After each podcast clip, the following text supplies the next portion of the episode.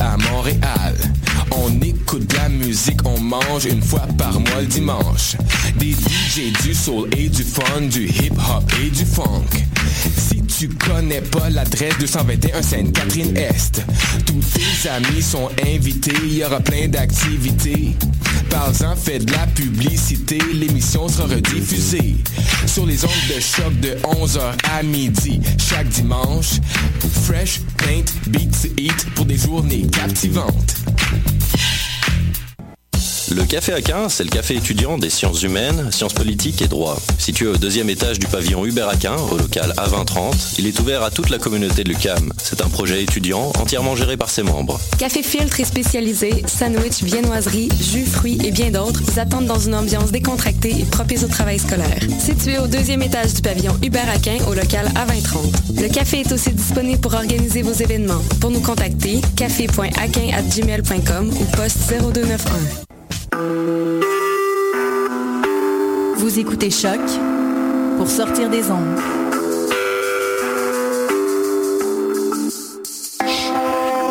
Podcast, musique, découverte. Sur choc.ca.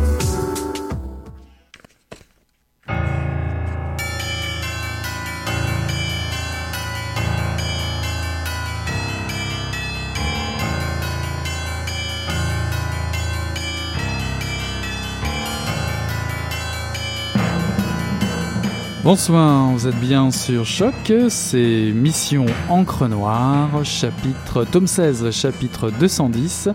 Et ce soir, ce sont les désorientés qui arrivent. Salut Jean-Pierre. Salut Eric.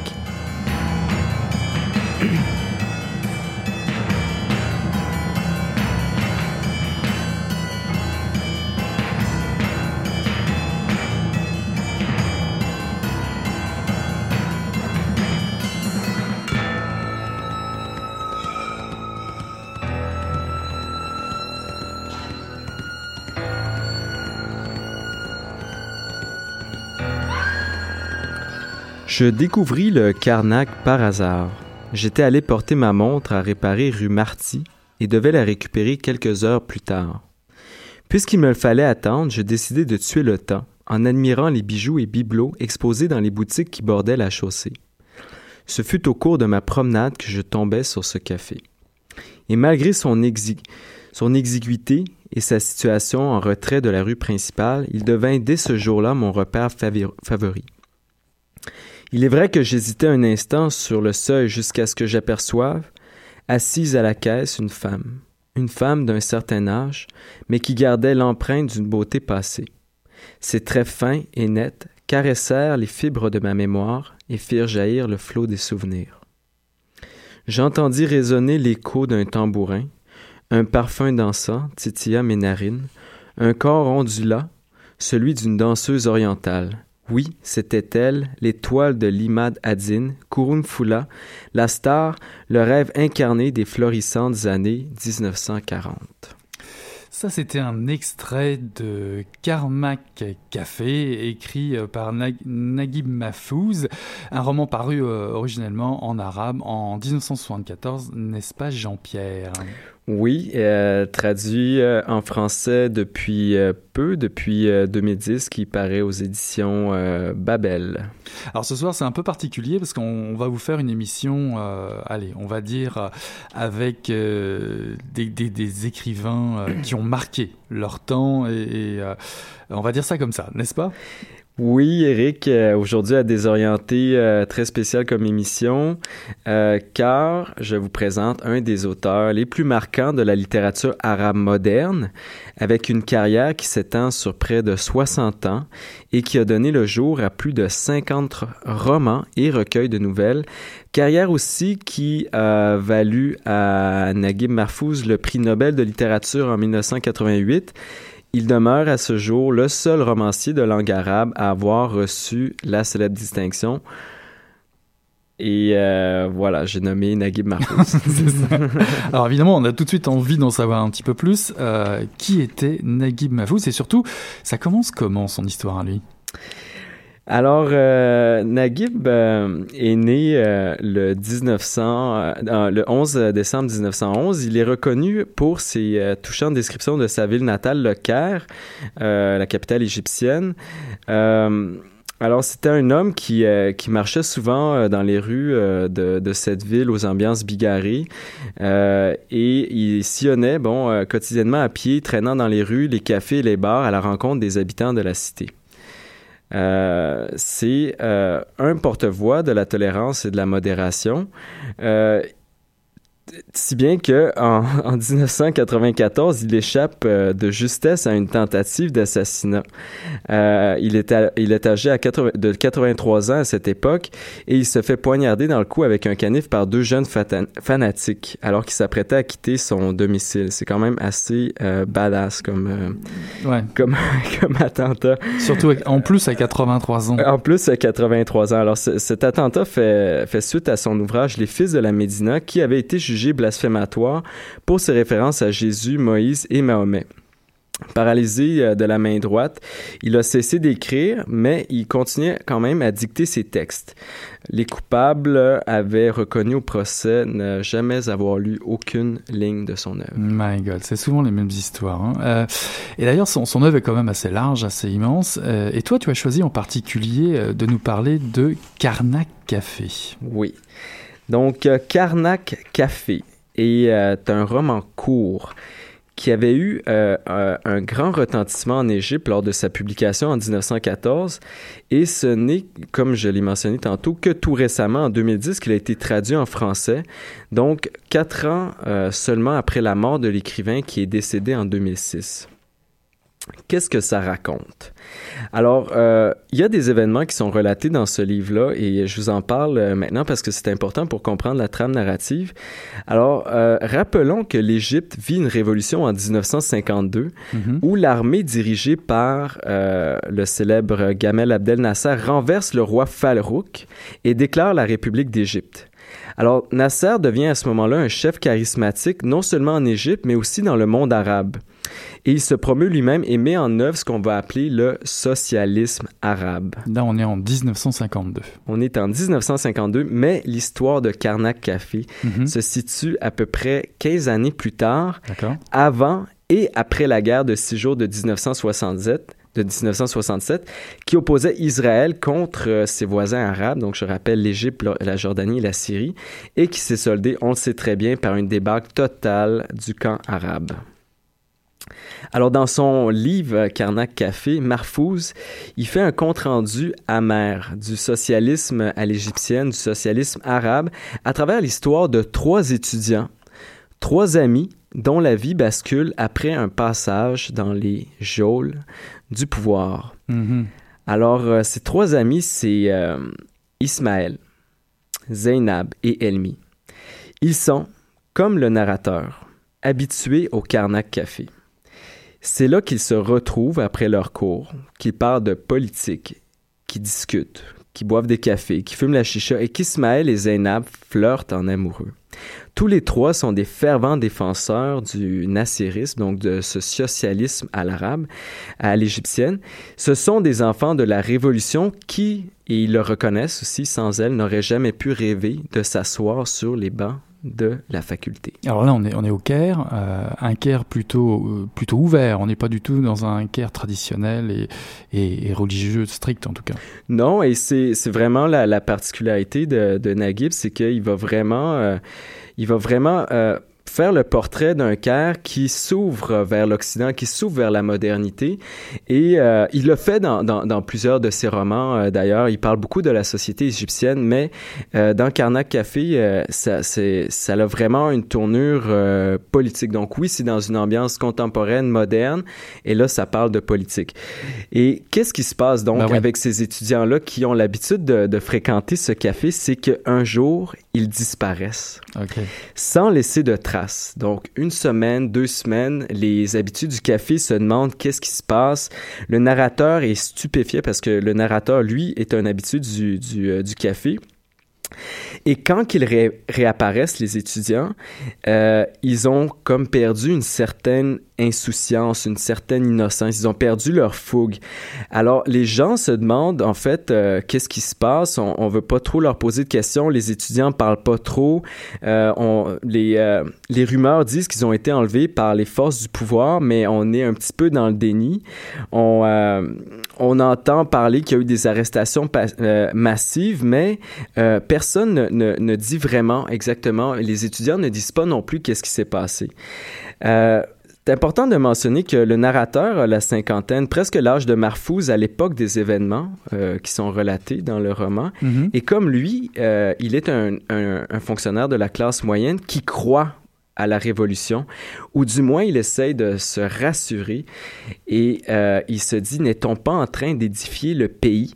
De le construire et cela ne vaut-il pas la peine de quelques sacrifices, de quelques écarts de conduite de la part de notre ouais. gouvernement? Ouais, ouais. Est-ce que est-ce que c'est un roman, euh, comment dire, euh, euh, qui, qui, enferme les personnages? Est-ce qu'on a un huis clos où, où on voit, où on sort un petit peu de ce café euh, on va sortir, et c'est là, c'est dans la deuxième partie okay. euh, du roman, et euh, j'y viens parce que la, la narration est, est, est, particulière parce que dans la première partie, on a ce huis clos là, donc les, les étudiants disparaissent une première fois, ils vont disparaître une deuxième fois. Et à nouveau, l'ambiance du café s'assombrit, la suspicion s'abat sur les habitués, l'atmosphère se tend. Les jeunes reviennent une deuxième fois, ils sont brisés et euh, ils vont disparaître une troisième fois. Et euh, c'est là que c'est là qu'ils vont être seulement deux à revenir.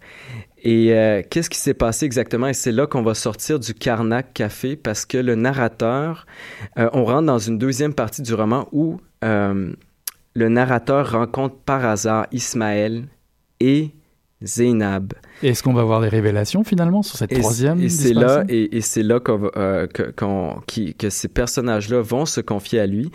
Et euh, je rentrerai pas dans les, les, détails, mais c'est là que se révèle au lecteur et aussi au narrateur en même temps euh, toute l'horreur de leur détention et comment le régime en fait va va va va avoir torturé, violé, tué et pire, transformé euh, en informateur ses, euh, ses, propres enfants de la, de la Révolution. Alors, qu'est-ce qui t'a vraiment euh, remué, qu'est-ce qui t'a vraiment motivé à, à, découvrir à travers ce, ce roman-là? Qu'est-ce qui t'a qu'est-ce qui t'a amené? Ok, euh, c'est un roman qui est euh, qui est très différent. Je connais pas toute l'œuvre de Marfouz évidemment parce qu'il a, beaucoup écrit, mais euh, comme je l'expliquais tantôt, c'est un c'est un romancier qui avait l'habitude d'aller à la rencontre des gens, donc beaucoup euh, de, de, de, parler des situations quotidiennes euh, de la société à cette époque-là, qui, qui découvrait la mode, euh, qui, qui s'ouvrait à l'Europe. Euh, et euh, donc, évidemment, il y avait toutes sortes de, de personnages, euh, des, des, fonctionnaires, des prostituées, des, euh, des danseuses, des gens du café, des fonctionnaires, etc. Mais là, on arrive vraiment avec un roman qui a une essence politique. Et ça, c'est c'est un des seuls de Marfouz qui a cette cette cette, euh, cette teinte-là. Et c'est un roman troublant, d'autant plus troublant que même près de 40 ans après sa publication, il demeure un ouvrage d'actualité parce qu'il met vraiment en évidence euh, les dissensions au sein d'une société qui, d'une part, aspire à une révolution, mais on l'a mm -hmm. vu très récemment avec euh, ce qui se passe dans le monde arabe, les printemps arabes, la guerre civile en Syrie, ben oui. et de l'autre, toute l'impasse politique et sociale qui l'empêche. Donc, euh, un, roman que tu recommandes, bien évidemment. évidemment que je recommande ce roman-là. Et malgré, euh, malgré cette, ce, malgré ces dissensions que, que Marfouz met en évidence, il termine son livre sur une note plutôt optimiste. Euh, évidemment, il est mort avant le, le, printemps arabe, il est mort avant, avant, avant, avant ce qu'on qu connaît en ce moment, mais il nous rappelle qu'en fait, c'est à travers l'amour la, que renaissent euh, la pureté et l'innocence. Parce que à la fin de, du livre, il y a d'autres étudiants qui viennent prendre la place euh, des, des, étudiants qui, qui finalement euh, partent du café. Et au final, la, la, vie du café reprend. Au final, la vie du café reprend, évidemment, évidemment. Oui. Carnac Café, paru aux éditions Babel 2010. On fait une petite pause musicale.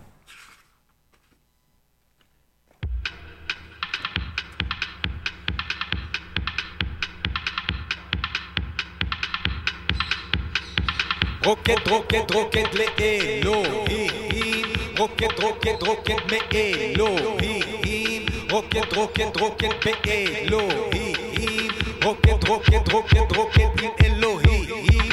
שפתיי נושקות לקברך נפשי עולה. שפתיי נושקות לקברך נפשי עולה. שפתיי נושקות לקברך נפשי עולה. שפתיי נושקות לקברך נפשי עולה עולה עולה עולה עולה עולה לאלוהים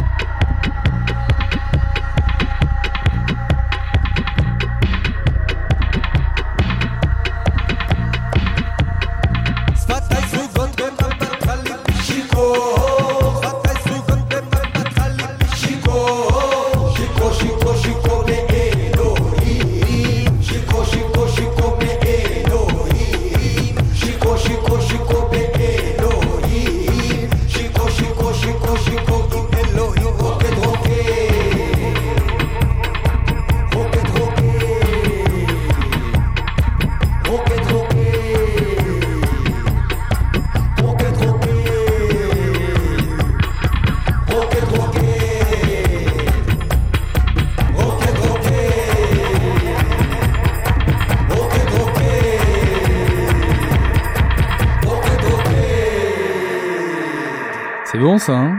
Johnny Greenwood, euh, je pense que c'est la bande son d'un film, enfin en tout cas ça s'appelle Junoon, euh, pas mal du tout euh, des rythmiques qui vont tout à fait dans l'émission, parce que vous êtes toujours sur Mission Encre Noire, à désorienter.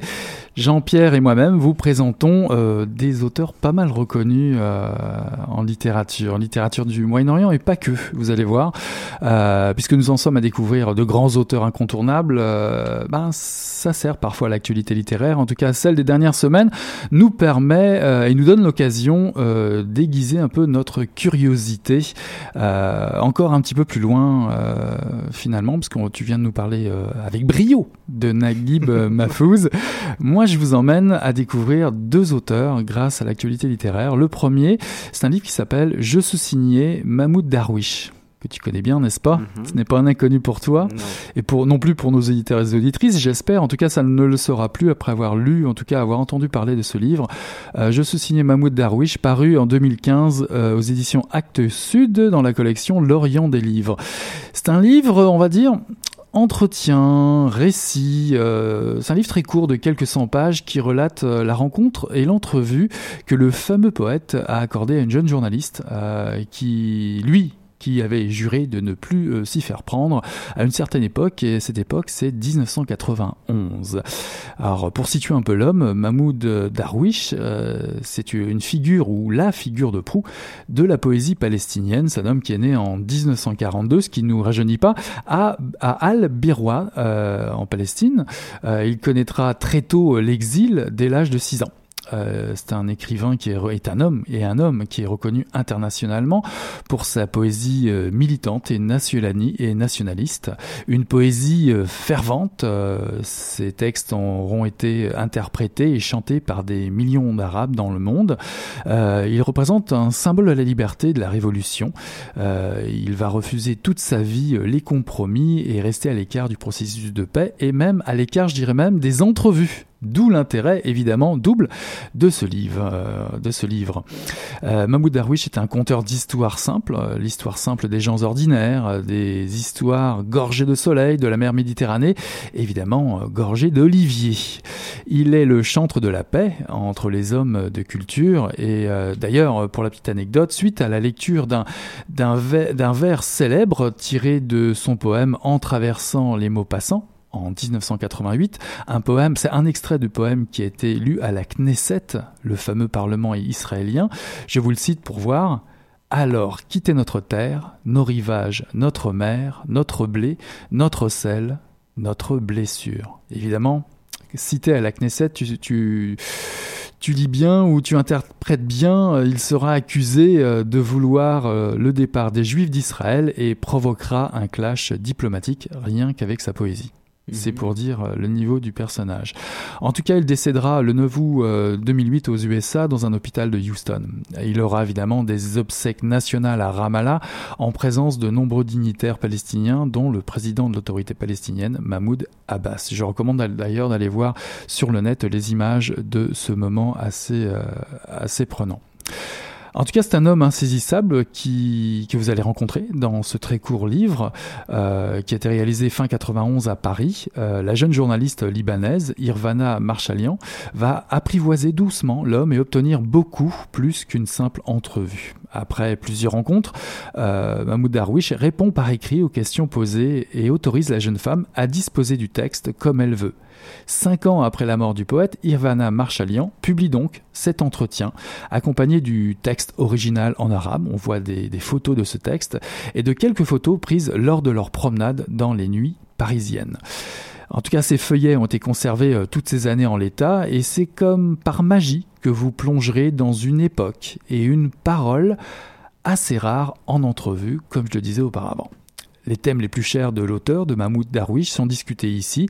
La Palestine, qui traverse, le cœur de son écriture, l'amour pour Rita, sa compagne, son enfance et sa mère, bien entendu, et l'impossible retour sur sa terre natale. On y retrouve évidemment l'horreur de l'exil et du déracinement. Il parle de la mort, la poésie, la guerre, entre autres, et cette fameuse cérémonie du café qui t'interpelle, Jean-Pierre, je le sais. Oui.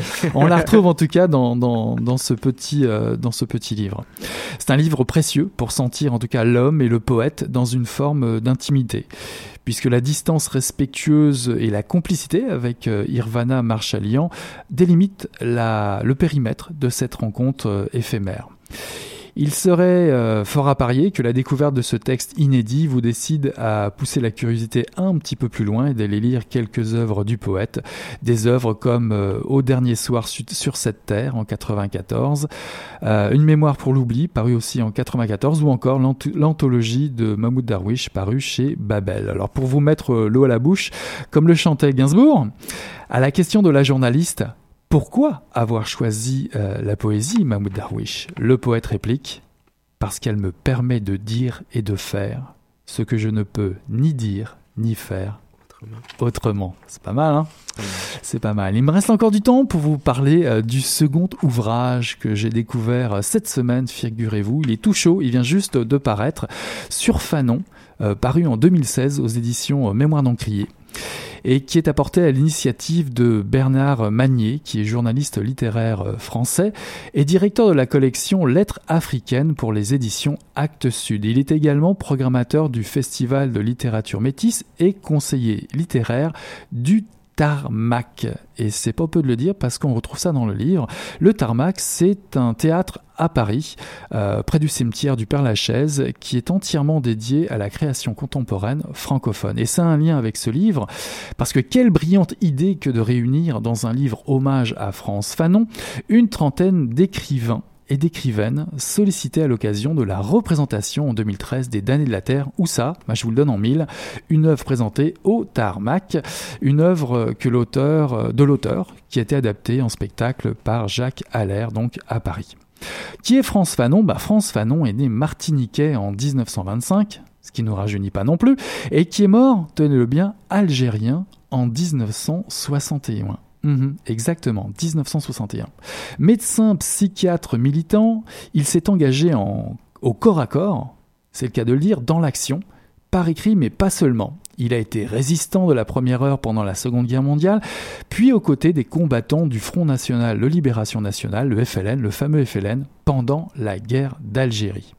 Ses écrits ont inspiré plusieurs générations d'intellectuels, d'activistes révolutionnaires. Il a été oublié, rejeté ou condamné chez lui, en Martinique, en France, ou même dans l'Algérie de l'indépendance. Il n'empêche que, Peau noire, masque blanc, Les damnés de la terre, 5 de la révolution algérienne sont des textes d'une actualité et d'une pertinence toujours aussi brûlantes aujourd'hui. Alors c'est ainsi que de Fort-de-France, de Pointe-à-Pitre ou de Port-au-Prince, du Connecticut, de Montréal ou des Comores, de Paris ou de Marseille, de Johannesburg ou de Tunis, de Rabat ou d'Alger, chacun et chacune des 30 auteurs, auteurs au féminin aussi, invités ici s'interrogent sur France Fanon. Selon trois axes de réflexion dans ce, dans ce livre, assez court je dois dire, France Fanon, quelle est encore son influence aujourd'hui? France Fanon, on lui donne un hommage, un salut, on souligne l'importance de l'œuvre et de sa démarche. Et puis le troisième axe de, présentation dans ce livre, c'est euh, quelle place prend euh, cette rencontre de ce magnifique et incroyable auteur dans la vie et l'œuvre de chacun de chacune des auteurs qui vont croiser ce livre? Je ne vais pas citer tous les auteurs ici, ils sont quand même 30. Il est à noter quand même que René Saint-Éloi, Patrick de, Montréal, mémoire d'encrier évidemment, Patrick Chamoiseau, Bernard Magnier et Jacques Allaire euh, font partie euh, de cette aventure. Cette entreprise permet de mettre notre langue au diapason d'un personnage hors norme, hors norme, pardon. Chaque auteur y va de son style pour suivre les pas de, l'écrivain, France Fanon. On part de l'anecdote, euh, on saute au récit, on passe par la fiction, la poésie et même euh, l'échange épistolaire. Tout y passe ou presque pour illustrer la vie et l'œuvre d'un homme révolté qui a passé sa vie à s'indigner pour sortir le silence de sa vie, ce silence de l'oppression. Un auteur que l'on croise au détour d'une lecture de, pourquoi pas, Le ou, ou encore celle de Jean-Paul Sartre, ou peut-être aussi chez nous, au cinéma, à travers les invasions barbares de Denis Arcan. France Fanon, on le trouve dans les bibliothèques indispensables autour de Kateb Yassine, euh, Mahmoud Darwish, Malcolm X, Édouard Glissant, ou même encore un personnage qui l'a beaucoup inspiré, Aimé Césaire. Il est là, présent partout, et pourtant, pourtant, pourtant, mhm, un peu oublié. France Fanon, c'est cette lumière dans les ténèbres de la colonisation. Euh, dans son combat, il ne visait pas seulement la libération de l'homme noir ou du colonisé, il cherchait à libérer l'homme pour le salut commun. Au-delà euh, du simple fait d'accuser, de culpabiliser, France Fanon interroge l'humain, il nous interroge aujourd'hui. Son œuvre reste diablement d'actualité. Ses 30 auteurs le replacent à juste titre à leur manière dans le débat actuel, de la plus brillante façon qu'il soit, en posant une simple question. Pourquoi France Fanon a-t-il tant tardé à revenir? Voilà, il est plus que temps de se donner la chance de lire cet auteur, et c'est pourquoi nous en avons parlé euh, ce soir, et pourquoi pas ne pas commencer par lire ce livre paru au Mémoire d'Encrier euh, sur Fanon, paru en 2016. Voilà qui conclut Jean-Pierre euh, cette mission encre noire des désorientés. J'ai pris beaucoup la parole ce soir. Non, c'était parfait. Je trouvais ça super, super intéressant, là, Fanon et et euh, Darwish. bah, ça tombe bien parce que tu nous as fait une super présentation de Nagui Mafouz. On s'envoie plein de, plein de fleurs ce soir. Voilà qui conclut en tout cas euh, la mission Encre Noire, euh, tome 16, chapitre 210. On se voit bientôt, Jean-Pierre, à la prochaine édition des Désorientés. C'est dans à peu près trois semaines à mois, on va dire. Voilà qui conclut l'émission. On tourne une page et on se dit à la semaine prochaine. salut là, salut Jean-Pierre, bye.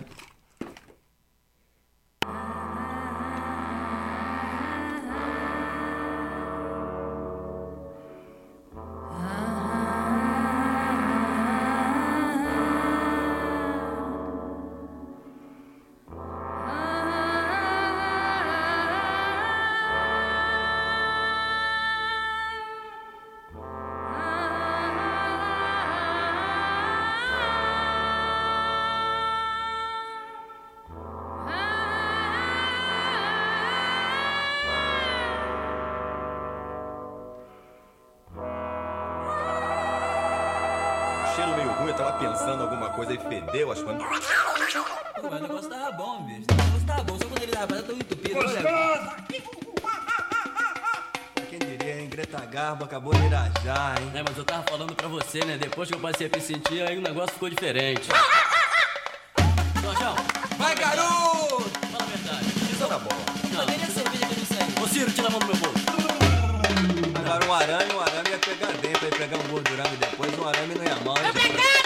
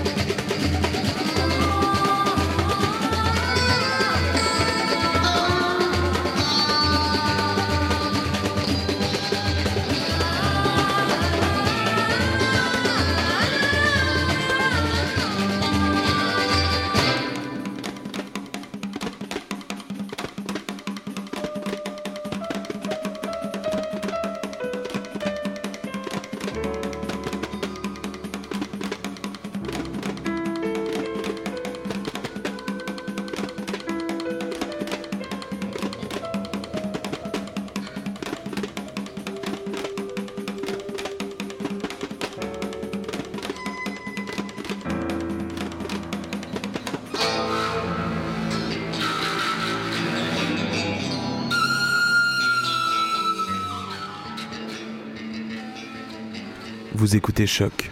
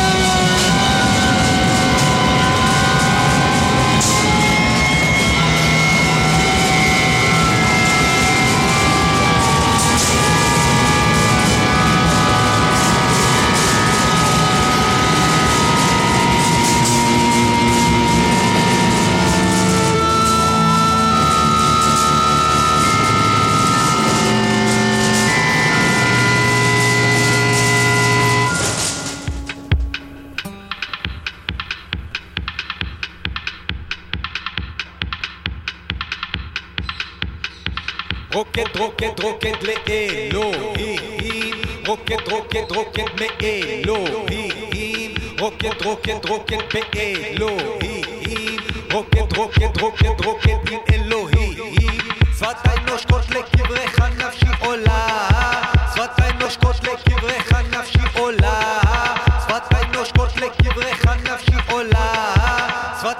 להכות לקברך נפשי עולה עולה עולה עולה עולה עולה לאלוהים.